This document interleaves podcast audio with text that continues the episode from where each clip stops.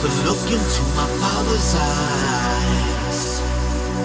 In a happy home, I was a king, I had a golden throne. Those days are gone, now the memories on the wall. I hear the songs from the places where I was born.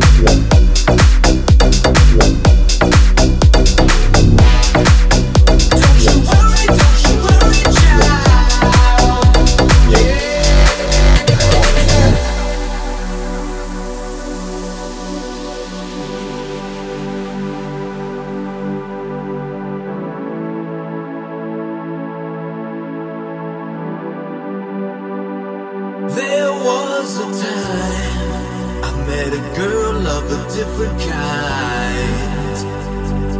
We ruled the world. Thought I'd never lose her out of sight. We were so young. I think of her now and then.